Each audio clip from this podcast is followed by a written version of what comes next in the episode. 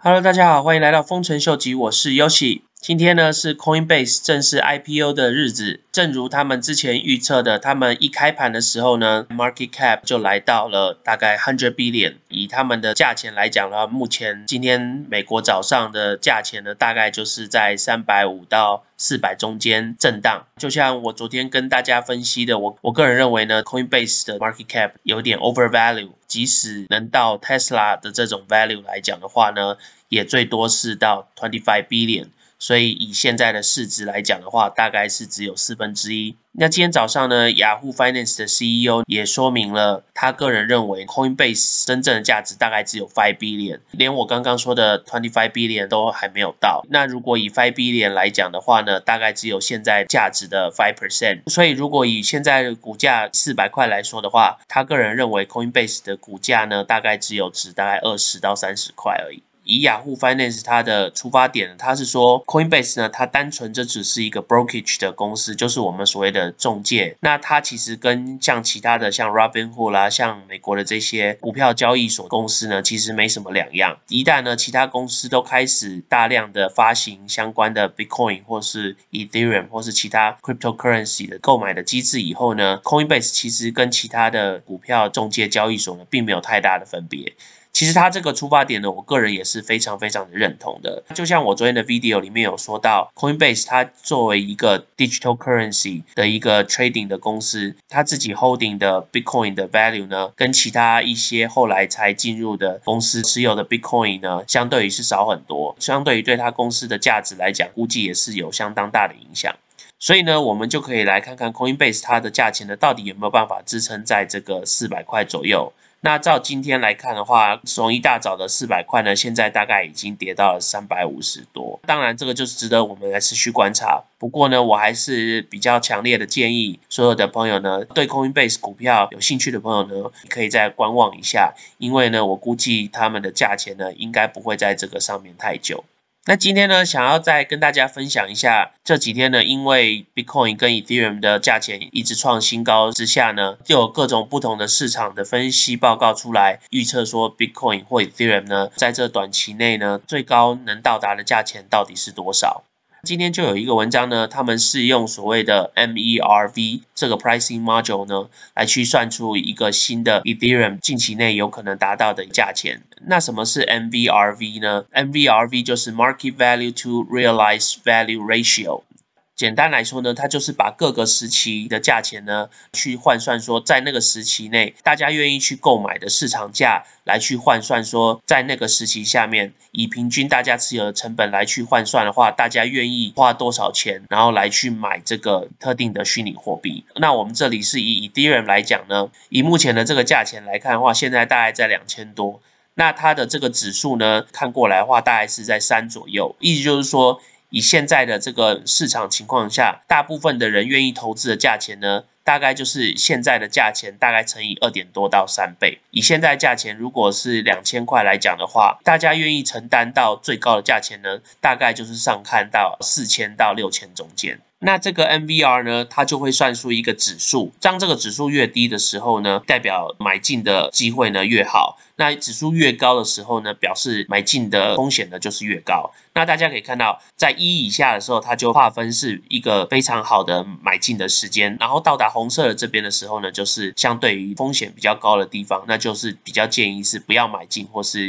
应该是卖出的时间。那我们从过去的这个数据来看的话，这个黑色的线呢就是 Ethereum 的价钱，蓝色的这个线呢就是这个指数。在上一个阶段呢，大家可以看到这个蓝色的指数呢一直都是在这个黑色的。线上面表示呢，这个时候呢，大家持有的成本呢，相对于是比较高，所以呢，就会影响到它上行的趋势。当这个指数那个时候来到四跟六的时候呢，这个市场的价钱呢，就比较难再往上面去攀升。那即使它到时候攀升到最高的时候呢，它下行的就很快。相对于现在这个时期呢，整个指数呢跟价钱来算的话，它都是相对于是在比较低的一个基期，所以呢，这也是为什么说他们认为说，如果继续再呈现这个趋势的话呢，只要这个指数呢还是在这个一到四这个合理的这个空间的话呢，那价钱呢继续上行的趋势呢是应该是不会变的，除非这个蓝色的线的指数超过了四，来到了四跟六中间的话呢，那这个时候呢就是大家需要注意的时候。